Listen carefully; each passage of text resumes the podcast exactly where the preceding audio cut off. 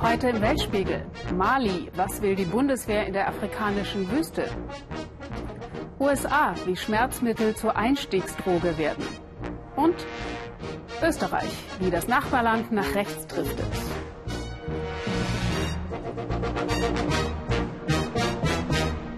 Ein Hoch auf alle, die sich heute nicht nur fürs schöne Wetter, sondern auch für die Welt interessieren. Herzlich willkommen.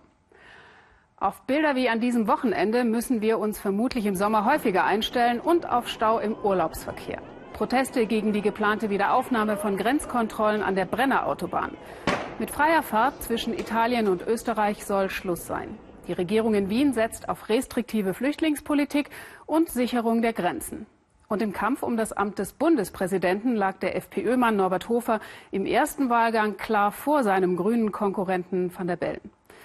Bekommt Österreich bei der Stichwahl in zwei Wochen nun ein rechtspopulistisches Staatsoberhaupt? Till Rüger fragt, wie ist die Stimmung in Österreich und wer sind die, die sie machen?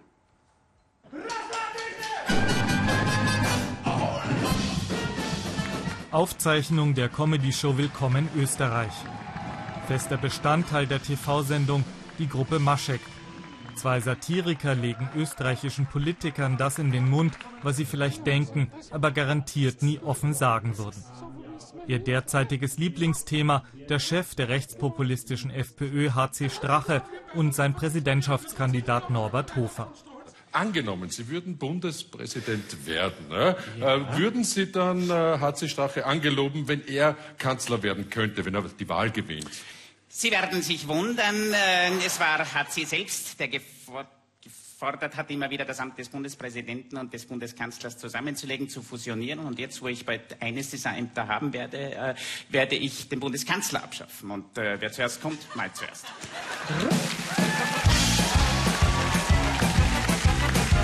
Die Mascheks sehen im Erfolg des FPÖ-Kandidaten vor allem auch ein Versagen der anderen Parteien, der versteinerten Großen Koalition aus Sozialdemokraten und Konservativen, die den Unmut der Wähler nicht versteht und durch Anbiederung an rechte Stimmung der FPÖ den Weg bereitet habe.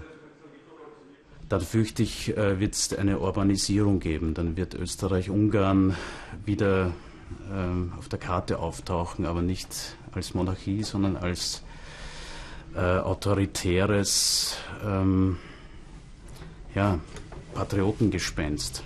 Denn der spektakuläre Erfolg des FPÖ-Kandidaten spaltet nun die Republik.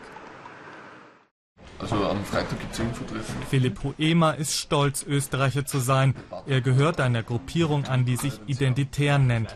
Die Identitären Bewegung kommt ursprünglich aus Frankreich, ist mit ihrer rechtsextremen Ideologie in Österreich auf fruchtbaren Boden gefallen. Was wir kritisieren, ist eine maßlose Massenzuwanderung, die in, ähm, die in Gefahr läuft, uns, unsere Identität zu zerstören und uns zur Minderheit im eigenen Land zu machen. Nicht debattieren wollen sie, sondern Radau machen mit Aktionen wie vor zwei Wochen am Wiener Burgtheater. Während drinnen das Stück Die Schutzbefohlenen von Literaturnobelpreisträgerin Elfriede Jelinek aufgeführt wird, stürmen die Identitären das Dach als Protest gegen Flüchtlingspolitik und Islamisierung in Österreich. Sie machen kein Geheimnis daraus, dass sie der FPÖ nahestehen. Die Identitären unterstützen den Kandidaten und Ehrenburschenschafter Norbert Hofer. Man versteht sich als rechtsnationale Subkultur, spricht anderen aber eher das Recht auf eigene Kultur ab. Unsere Gegner sind die Multikultis. Das heißt, das sind letztlich eigentlich äh, Feinde im eigenen Land. Das sind die gesellschaftlichen Gruppen, die oft sehr privilegiert sind und die auf verschiedene Art und Weisen von der Massenanwanderung profitieren. Ortswechsel, Wallfahrtskirche Maria Weinberg. Was geschürte Fremdenangst bewirkt, lässt sich im österreichischen Burgenland besichtigen. Allein die Nähe zur ungarischen Grenze macht vielen Gemeindemitgliedern von Pfarrer Schlögel Angst. Die Einbrüche, was da immer wieder vorkommen, ist gar nicht lang her, vergangene Freitag ist in Moschendorf wieder eingebrochen worden, in die Schule, in den Kindergarten, aber auch im Gemeindehaus. Nicht? Man wählt hier FPÖ, weil man keine Fremden mehr aufnehmen will. Auf der ungarischen Seite der Grenze entsteht ein Flüchtlingslager. Ein knapp neun Kilometer langer Zaun soll Moschendorf deshalb wieder abschotten.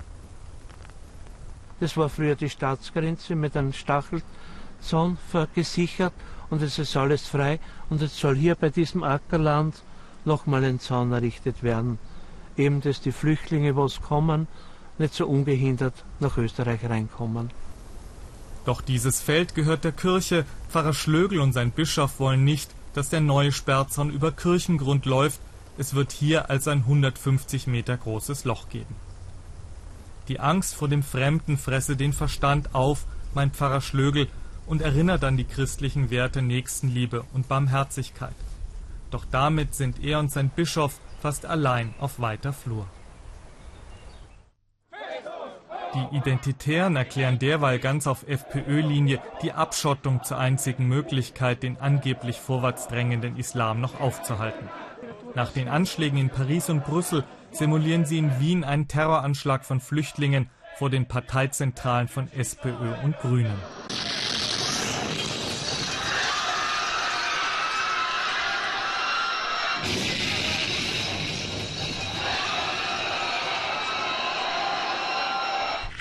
Beim Sturm des Audimax der Wiener Universität während eines von Flüchtlingen gespielten Theaterstücks gab es vor ein paar Wochen sogar Verletzte.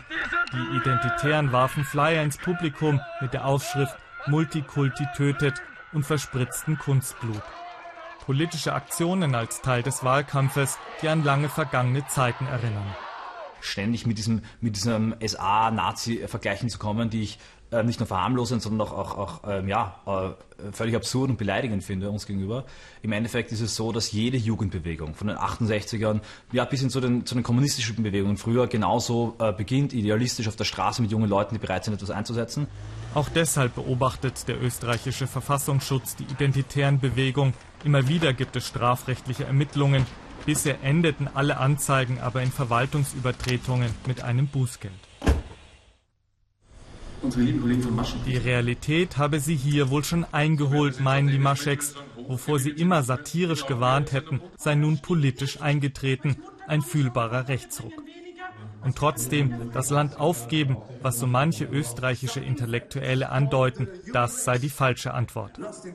Also es ist eine Horrorvorstellung, mit der man leben könnte. Also ich gehöre nicht zu den Leuten, die jetzt großmäulig behaupten, ich wandere aus, wenn Norbert Hofer Bundespräsident wird. Der Bundespräsident hat in Österreich politisch relativ wenig zu entscheiden.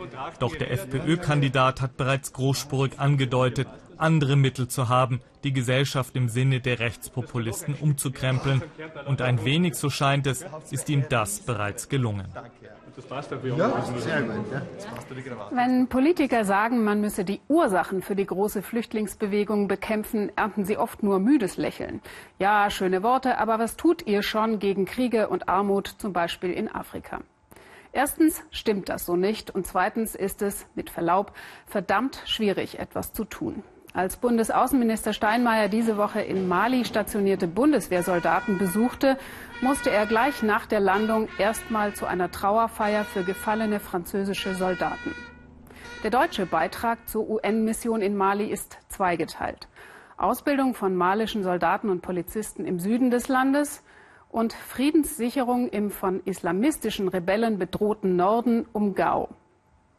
Ein heikler Einsatz für die deutsche Bundeswehr findet unsere Korrespondentin Shafak Larai.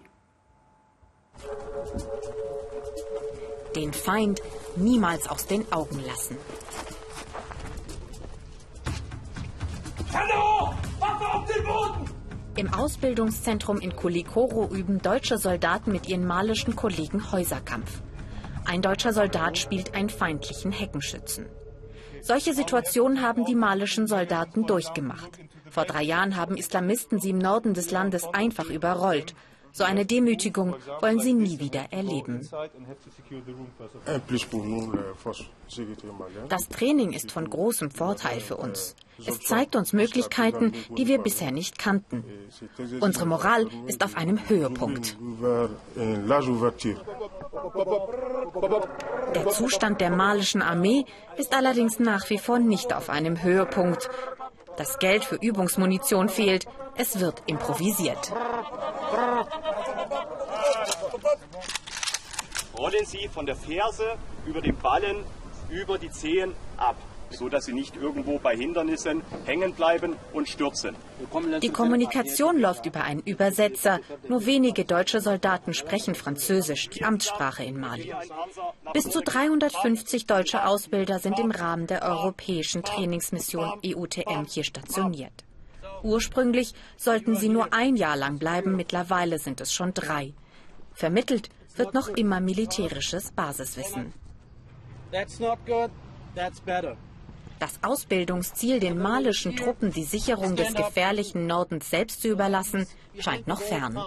Die Kultur hier, die sind sehr freundlich gesinnt und möchten eigentlich einfach nur in Ruhe ihr Leben leben.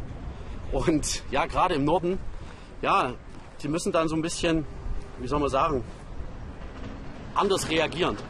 Und wir versuchen das denen so ein bisschen mitzugeben, gerade dass sie im Norden dann halt auch sauber auf verschiedene Reaktionen reagieren können. Seit Februar sind deutsche Soldaten auch im Norden des Landes im Einsatz, als Teil der UN-Friedensmission MINUSMA. Sie sollen die Bevölkerung vor den Islamisten beschützen, doch nach wie vor verüben die hier Anschläge. Mali darf nicht wieder in die Hände der Dschihadisten fallen, erklärt Kontingentführer Mark Vogt den deutschen Einsatz. Ansonsten würde die Region zum Rückzugsort für Terroristen und dann würden mehr Flüchtlinge nach Europa fliehen, glaubt er. Wenn diese Region hier fällt, wenn dieser, dieser Konflikt wieder aufbricht, hätte das einen Dominoeffekt auf die ganze Region. Also ein Konflikt, der in Mali entsteht, hätte mit Sicherheit genauso Auswirkungen, die wir nicht nur mit Flüchtlingen, aber auch damit in Deutschland spüren werden. Auch Fifi und ihre Familie wurden damals durch die Islamisten zu Flüchtlingen, sowie Hunderttausende andere in Mali. Doch kaum jemand hatte das Geld, um nach Europa zu fliehen, höchstens in eines der Nachbarländer. Im eigenen Land bleiben ging jedenfalls nicht. Überall lagen Leichen, sogar auf die Kinder haben sie geschossen. Uns Mädchen zwangen die Islamisten, sie zu heiraten. Wenn du mit einer Person verheiratet warst, dann gehörtest du nachts jedem, selbst wenn er nicht dein Mann war. Das französische Militär hatte die Islamisten vor drei Jahren vertrieben. Jetzt sollen die Blauhelme, auch die Deutschen, Frauen wie Fifi beschützen. Ja, ohne die ausländischen Truppen wäre es uns nicht möglich gewesen, nach Gao zurückzukehren. Ihretwegen schlafen wir jetzt wieder gut. Aber ich weiß auch, dass sie wieder abziehen werden. Die Menschen hier im Norden wollen sich jedenfalls nicht dauerhaft auf jemanden von außen verlassen, sagt Fifi. Auf die Franzosen nicht, auf die Deutschen nicht und auf die malische Armee schon gar nicht. Deshalb operieren überall Milizen, die die Heimatverteidigung in die eigenen Hände nehmen wollen. Es sind vor allem junge Leute, die oft Schreckliches erlebt haben, so wie Fifi. Sie sagt, dass sie sich der Gruppe angeschlossen hat, um sich nie wieder so schutzlos zu fühlen.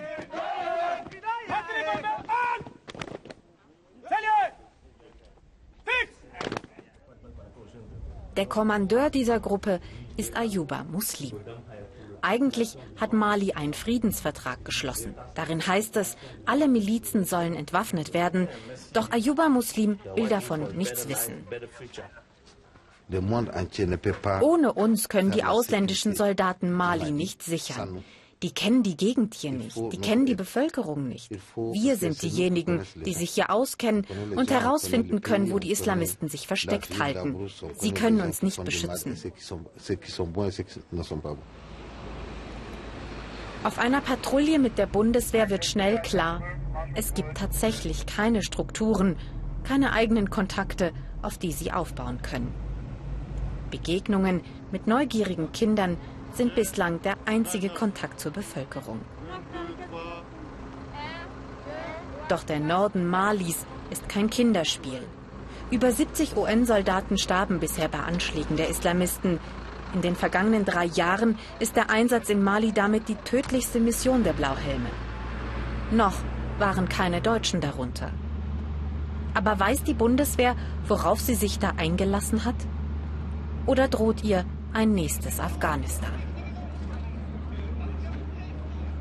Die Frage heißt, was ist das nächste Afghanistan?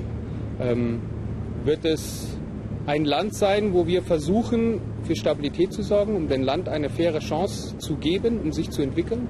Wird es ein Land sein, in dem wir uns über 15 Jahre engagieren? Das wäre jetzt Spekulation. Ich denke, das ist die wesentliche Lehre, die wir, die wir gezogen haben, dass wir wissen, es geht nicht nur mit militärischen Mitteln, es geht nur mit der Kombination von allem und in ganz enger Kooperation mit der Bevölkerung vor Ort.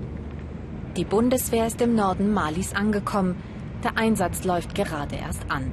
Ob sie und ihre Partner es schaffen, für Stabilität zu sorgen, davon hängt vieles für die Bevölkerung ab. Stabilität und die Hoffnung auf eine bessere Zukunft, sagt Fifi. Sie hatte mal einen Friseursalon, erzählt sie mir. Doch die Islamisten hätten ihn zerstört. An der Fassade seien noch die Einschusslöcher zu sehen. Ein paar hundert Euro bräuchte sie, um ihren Laden wieder aufzubauen. Doch die wird sie wohl nie zusammenkriegen, befürchtet Fifi. Viele solcher Existenzen sind zerstört. Und solange sich das nicht ändert, solange die Menschen hier keine Arbeit finden, werden sie wohl immer versuchen, ihr Glück woanders zu suchen. Und zwar nicht nur, weil Terrorgruppen sie bedrohen, sondern weil sie hier keine Perspektiven für sich sehen. Daran wird wohl keine militärische Mission etwas ändern können. Es gibt Momente, in denen bin ich absolut dankbar, dass Menschen auch in höchster Gefahr für den Weltspiegel Reportagen drehen. Der syrische Aktivist und Kameramann Fadi al-Halabi hat in den letzten Tagen für uns im nordsyrischen Aleppo gefilmt, einer in Regierungs- und Oppositionsseite geteilten Stadt, von der die Nachrichten im Moment eine Feuerpause melden nachdem sich zuvor Bombardements durch syrische oder russische Kampfflugzeuge überschlagen hatten, aber auch Angriffe seitens islamistischer Milizen. Immer schwerer noch an ein Erfolg von Friedensgesprächen zu glauben. Feuerpause? Volker Schwenk zeigte uns mit den Bildern aus Aleppo, wie das wirklich aussieht. Es ist nicht viel übrig von Abd al-Qaders Haus. Vor genau einer Woche wurde es von Bomben zerstört. Er weiß nicht, ob es die syrische Armee oder die Russen waren.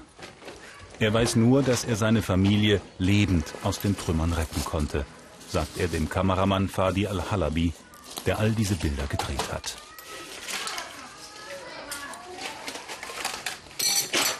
Nicht alle Familien haben so viel Glück.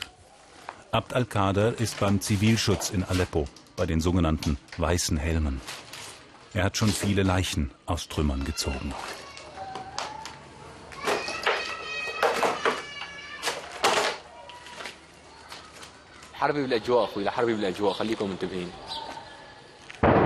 Kampffliege am Himmel, Achtung an alle, funkt Abd al-Qader an die Zentrale.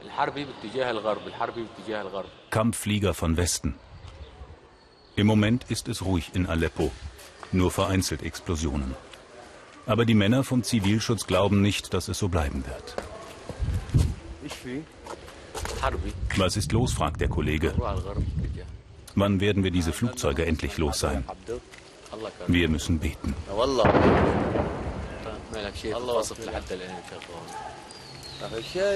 Ich habe Massaker überall in der Stadt gesehen, sagt Abd al-Qaders Kollege.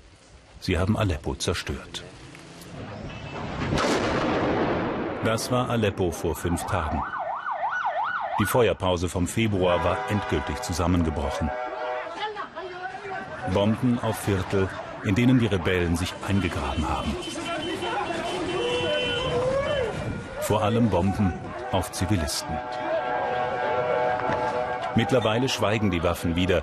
Bis Dienstag früh gelte eine neue Feuerpause, heißt es. Der Arzt Abu Luay kümmert sich um ein Neugeborenes. Das Kind leidet an Atemnot, wie viele Kinder in Aleppo. Wegen der Luftverschmutzung durch Staub und Sprengstoffreste in der Stadt, sagt der Arzt. Der Mediziner ist ein erklärter Gegner des Assad-Regimes.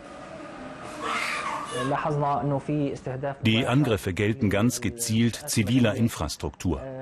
Medizinische Versorgung, Schulen, Zivilschutzeinrichtungen, Lagerhäuser für Hilfslieferungen und allgemein die Versorgung der Zivilbevölkerung mit Hilfsgütern werden angegriffen. Diese brutalen Attacken der letzten Wochen sollen die Bevölkerung aus Aleppo vertreiben, damit das Regime die Stadt leichter stürmen kann.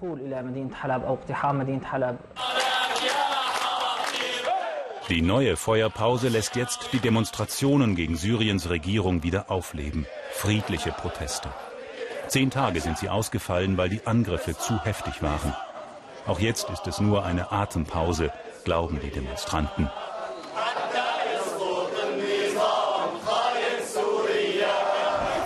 Die Revolution wird weitergehen, bis Assad fällt. Wir demonstrieren, bis es soweit ist. Assad ist ein Kriegsverbrecher. Er kann kein Teil des neuen Syriens sein. Die Leute hier sind alle Ärzte oder Mitarbeiter beim Zivilschutz oder Aktivisten. Sie wollen den Leuten hier helfen, die dauernd bombardiert werden. Sie haben keine Angst vor dem Tod. Sie wollen einfach nur helfen. Sobald es keine Angriffe gibt, beginnt das Leben wieder.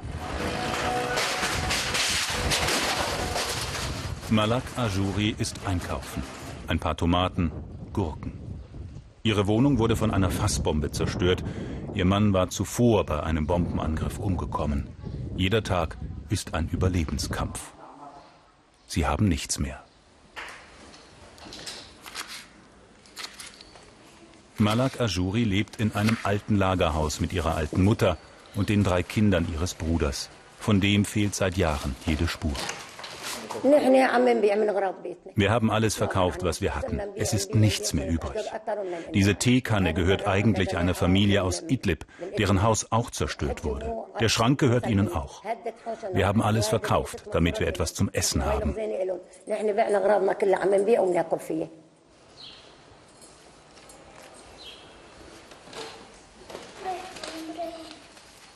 Fatima malt gerne, am liebsten Kriegsszenen. Sie ist zwölf Jahre alt und geht erst in die zweite Klasse. Denn die Schule fällt immer wieder aus. Erst vor kurzem wieder hat der Direktor sie wegen der Bombenangriffe nach Hause geschickt. Ich habe doch keine Angst. Ich habe zum Direktor gesagt, warum habt ihr die Schule geschlossen? Wir waren mitten in der Prüfung und die fällt jetzt aus, nur wegen der Angriffe. Es gibt einen Alltag in den Rebellenvierteln der Stadt, ein Heute, ein Jetzt in diesem Augenblick.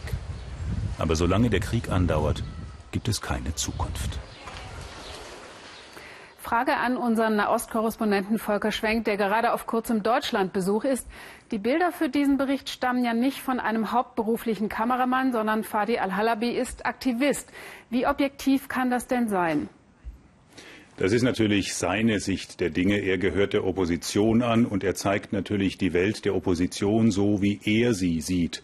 Es gibt auch Angriffe der Rebellen auf den vom Regime kontrollierten Teil von Aleppo. Den zeigt er natürlich nicht und diese Bilder zeigt er uns auch nicht. Trotzdem, was wir sehen, ist ein unbestreitbarer Teil dieser Wirklichkeit in Aleppo und deckt sich mit dem, was ich selbst gesehen habe während meiner Reise in die Rebellengebiete und mit dem, was man aus Berichten hört, die aus Aleppo nach draußen dringen. Denn es gibt ja doch noch jede Menge Informationen, die zu uns gelangen, eben auch diese Bilder. Wir haben ja gerade gesehen, dass es in Syrien immer noch friedliche Proteste gibt. Welche Rolle spielt eigentlich die Zivilgesellschaft? Wir haben ja immer den Eindruck, in Syrien herrsche nur Chaos und nur bewaffnete, mordende Banden zögen da durchs Land. Das ist nicht so. Es gibt ganz banale Verwaltung von Alltag. Es gibt Leute, die kümmern sich um Stromversorgung, um Müllentsorgung, um Trinkwasser, um Bäckereien, in denen Brot gebacken wird. Es gibt sowas wie Stadtverwaltung. Und diese Stadtverwaltung, diese Zivilgesellschaft, die funktioniert in manchen Orten ganz gut. Und die ist eine Gefahr für das bestehende Regime, denn sie ist sozusagen eine Alternative zur Herrschaftsform von Machthaber Assad. Und deswegen deswegen ist diese Zivilgesellschaft auch immer wieder Ziel von Angriffen geworden. Wir haben uns ja alle immer wieder gewundert bis Mitte 2014, warum die syrische Luftwaffe Aleppo bombardiert, aber nicht Raqqa, die Hauptstadt des Islamischen Staates. Es gibt viele, die sprechen von einer gezielten äh, Angriffswelle auf diese Zivilgesellschaft mit dem Ziel, sie zu zerstören und damit die Alternative zum Regime von Machthaber Assad zu zerstören. Und das ist das, was möglicherweise jetzt, wenn diese Offensive auf Aleppo kommt, von der Assad spricht, auch geschehen wird. Nun gibt es ja, Volker Schwenk, mit der Bitte um eine kurze Antwort, diese Feuerpause in Aleppo. Aber welche Chance räumen Sie internationalen Friedensbemühungen im Moment ein? Sehr geringe Chancen, denn die Feuerpause ist die eine Sache. Es muss natürlich um eine politische Lösung gehen und diese politische Lösung muss heißen, ein Übergang ohne Bashar al-Assad, denn mit Assad wird es keinen Frieden geben. Und im Moment ist nicht erkennbar, dass die wichtigen Mächte Russland, der Iran und die Vereinigten Staaten sich da schon auf irgendetwas geeinigt hätten. Es ist alles offen und damit sind auch diese Friedensgespräche völlig offen, was ihren Ausgang angeht. Vielen Dank, Volker Schwenk, für diese Einschätzung. Wem klatscht dieser Mann hier eigentlich zu? Sich selbst vermutlich, denn beim ersten Parteikongress in Nordkorea nach 36 Jahren lief heute scheinbar alles wie immer. Im Mittelpunkt der sogenannt geliebte Führer Kim Jong-un und die Beifallmaschinen im Saal folgen. Doch inszenierte Bilder trügen auch. Und unser Korrespondent Philipp Abresch hat zumindest Anzeichen dafür gefunden, dass der nordkoreanische Diktator nicht um eine gewisse Öffnung herumkommt. Atomwaffen will Kim Jong-un jetzt nicht mehr zum Erstschlag einsetzen. Und etwas mehr wirtschaftlicher Wohlstand soll ihm den Machterhalt sichern. Mit dem Bus durch Pyongyang, Nordkoreas Hauptstadt. Eine Rundfahrt durch und durch zum Staunen. Das abgeschottete Land gibt Journalisten nur selten die Gelegenheit zum Besuch und auch jetzt sehen wir nur, was wir sehen dürfen. Trotzdem, seit meinem letzten Besuch vor drei Jahren hat sich viel getan. Ein Hauch von Wandel weht durchs Land. Besuche in der Geburtsklinik von Pyongyang. In der Eingangshalle werden wir schon erwartet von Schwestern und Ärzten und überlebensgroß in Öl von Kim Il-sung, Nordkoreas Staatsgründer. Er war oft bei uns zu Besuch, er hat uns angewiesen, wie wir Medikamente zu geben haben und wie wir den schwangeren Frauen ihre Schmerzen nehmen. Die Ärzte versichern, die Geburtenrate steige stetig. 50 bis 60 Kinder kämen hier täglich zur Welt, 20.000 im Jahr. Ein Zeichen für den Aufschwung im Land. Vor zwei Tagen hat Ton Yun Mi einen Jungen zur Welt gebracht. Ferngespräch mit der jungen Mutter. Wie war denn die Geburt?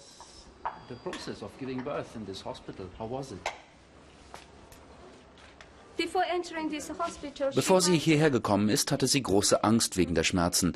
Aber die Geburt tat überhaupt nicht weh, weil wir sie richtig behandelt haben. Außerdem hat sie die Liebe von Generalissimo Marschall Kim Jong-un gespürt.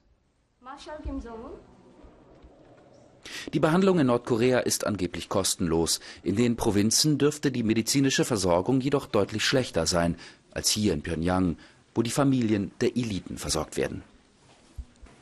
2000 Betten hat das Vorzeigekrankenhaus und eine Intensivstation, in der sich die Schwestern um Frühgeburten kümmern. Und es kommt noch schöner. 163 Drillinge hätten hier in den vergangenen Jahren das Licht der Welt erblickt. Eine echte Geburtsfabrik.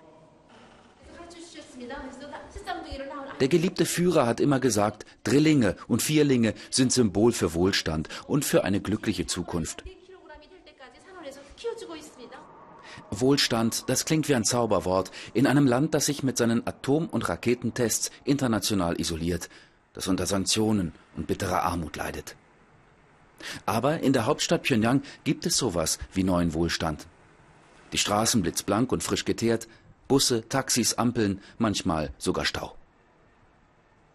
Neue Hochhäuser ragen in den Himmel, gebaut von privaten Investoren, ein bisschen Kapitalismus. Es sind Wohnanlagen für Funktionäre, Soldaten, Wissenschaftler, alle, die den Staat auf ihren Schultern tragen. In dieser Wohnung leben fünf Menschen, sagt die Dame, der Ehemann, ihr Sohn mit dessen Frau und ein Enkelkind. Die Familie zahle keine Miete, wie überall in Nordkorea, und nur wenig für Strom und Wasser. Eine Wohnung wie aus dem Bilderbuch des Sozialismus. Wir sind Kim Jong-un sehr dankbar.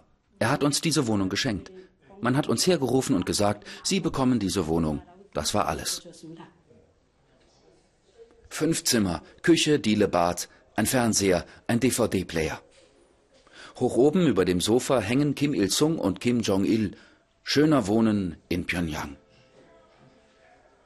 Nur alles wirkt so aufgeräumt, so picobello wie ein Showroom. Wohnt hier wirklich wer? Was wünschen Sie sich für die Zukunft? Mein Ehemann soll erfolgreich sein bei seinen wissenschaftlichen Arbeiten. Und für meine Kinder wünsche ich, dass sie etwas leisten für unser Land, dass sie den Genossen Kim Jong-un als unseren Führer unterstützen. Am Abend fauchen die Schornsteine ihren Qualm in den Himmel von Pyongyang. Den Qualm mal weggedacht, die Skyline hat sich allein im letzten Jahr stark verändert. Der Staat muss die Eliten des Landes bei Laune halten, denn die braucht Kim Jong-un genauso zum Machterhalt wie seine Bomben. Die USA sind Weltmeister im Verklagen von Konzernen, das ist nicht neu. Doch in dem Fall, den unser Korrespondent Markus Schmidt heute zeigt, geht es nicht um Schmerzensgeld und er klingt auch ungewöhnlich. Der Landkreis Suffolk in der Nähe von New York will Pharmahersteller verklagen, weil ihre Produkte die Öffentlichkeit teuer zu stehen kommen. Es gibt eine neue Welle der Drogensucht in den Vereinigten Staaten, offenbar ausgelöst durch die bedenkenlose Verschreibung von Schmerzmitteln. Und jetzt gibt es wieder so viele Heroinabhängige wie zuletzt in den 70ern. Weiß, gut situiert und süchtig. Die Geschichte von Tom ist typisch für die Opiatepidemie in den USA. Ein Bär von einem Typ, früher ein Athlet. Im College der Rückhalt im Footballteam. Er verletzte sich und bekam im Zuge der Behandlung ein starkes Schmerzmittel verschrieben. Er kam davon lange nicht mehr los. Ich war sehr jung und ich dachte, ich bin unbesiegbar. Niemals hätte ich geglaubt, dass ich drogenabhängig werde. Und das ist das Mittel, das ihn offensichtlich süchtig machte. Oxycontin, ein auf Rezept erhältliches starkes Schmerzmittel. Es wirkt auf das Hirn wie ein Opiat, ähnlich dem Heroin. Für den Hersteller, die New Yorker Firma Purdue, ist es ein Bestseller. Für Tom war es wohl die Einstiegsdroge. Tom fährt seine Tour als Vertreter von Kopierern. Ein guter Job, so sagt er. Heute ist er clean, aber die Angst vor einem Rückfall fahre immer mit. Erst jahrelang Oxycontin, dann umgestiegen auf Heroin. Es war die Hölle. Es ist, als ob täglich die Welt über dir zusammenbricht. Es gab Zeiten, da wollte ich nicht mehr weiterleben. Ich dachte, es wäre besser für mich, mit 120 Sachen gegen einen Baum zu fahren. Tom lebt im Landkreis Suffolk auf Long Island. Die Städtchen hier sind sauber, adrett, wohlhabend. Hier sieht man keine Drogenabhängigen auf den Straßen, hier liegen keine Spritzen in den Vorgärten herum und trotzdem hat dieser Landkreis bezogen auf seine 1,4 Millionen Einwohner eine der höchsten Raten an Drogentoten in den USA. Timothy Kroll, der für sein Leben gern surfte, starb mit 23 Jahren an einer Überdosis Heroin. Zuvor war ihm Oxycontin verschrieben worden, wegen starker Migräne. Seine Mutter trauert.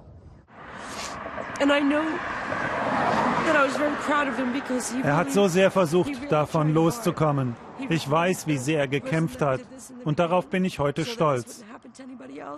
Er wollte doch eigentlich ein gesundes Leben führen.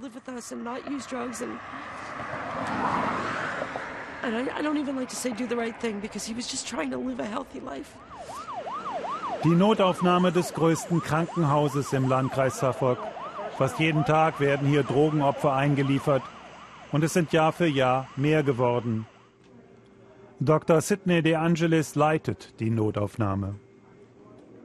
Es ist eine Epidemie und sie betrifft jedes Alter. Reiche wie Arme, Leute aus gutem Haus, wo sie niemals geglaubt hätten, dass es dort ein Suchtproblem gibt. Sie hat erschreckende Zahlen. In vier von fünf Fällen kamen die Süchtigen über starke Schmerzmittel wie Oxycontin zum Heroin. Ich finde, dass die Pharmafirmen Mitverantwortung tragen. Sie haben nicht richtig darüber informiert, was ihre Mittel den Menschen antun können. Patchock, hier sitzt die Verwaltung des Landkreises Suffolk. Robert Calacho sieht, wie die Opiatepidemie den Landkreis Millionen Dollar für Krankenhäuser, Therapie und Fürsorge kostet. Man werde deshalb die Hersteller der Schmerzmittel, darunter die Firma Purdue, auf Schadensersatz verklagen. Weil sie ihre Pillen in den Markt gedrückt haben und damit die Leute süchtig wurden. Ich will, dass diese Firmen helfen, die Sauerei zu beseitigen, die sie selbst mit angerichtet haben. Die Firma Purdue wollte sich zur angedrohten Klage nicht direkt äußern legt aber schriftlich Wert auf die Feststellung, dass man seit Jahren Ärzte und Patienten eindringlich und umfassend über die Wirkung von Oxycontin aufkläre. Tom hat uns mitgenommen in seine Selbsthilfegruppe. Robert Galacho vom Landkreis Suffolk ist auch gekommen. Er hört sich die Suchtgeschichten der Patienten an und sie fangen nur allzu oft wie die von Tom an, mit der Verschreibung von starken Schmerzmitteln, obwohl es nicht notwendig gewesen wäre. Ich hatte Rückenschmerzen, keinen Krebs im Endstadium. Ich habe es vom Zahnarzt bekommen. Ganz einfach. Für deine Sucht hast du die perfekte Entschuldigung. Es wurde dir ja vom Arzt verschrieben. Du bist kein Drogensüchtiger.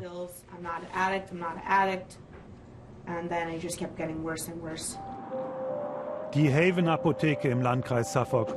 Vor fünf Jahren war sie der Schauplatz eines schrecklichen Verbrechens. Drei Menschen wurden hier erschossen von David Luffer. Abhängig vom Schmerzmittel Oxycontin hatte er die Apotheke überfallen und war mit einem Sack voller Pillen geflohen. Das Verbrechen des süchtigen David Luffer war ein Fanal. Die Politik verschärfte im Anschluss massiv die Verschreibungsregeln für Mittel wie Oxycontin. Und das hatte ungewollte, dramatische Nebenwirkungen. Der Schwarzmarktpreis einer Pille stieg auf 40 Dollar, ein Schuss Heroin war dagegen schon für 5 Dollar zu haben. Zu dieser Zeit machte ich dann meine Rezepte zu Geld und stieg von Oxycontin auf Heroin um. Das Zeug war viel leichter auf der Straße zu bekommen als ein Therapieplatz in einer Klinik. Werbung für Oxycontin von der Firma Purdue. Die Firma hatte das Mittel so aggressiv in den Markt gedrückt, dass sie im Jahre 2007 wegen irreführender Werbung und Verharmlosung des Wirkstoffes zu einer Strafzahlung von 600 Millionen Dollar verurteilt wurde. Ich glaube, dass die Pharmafirmen Bescheid wussten, dass diese Schmerzmittel abhängig machen können, und sie haben sie trotzdem auf den Markt geworfen.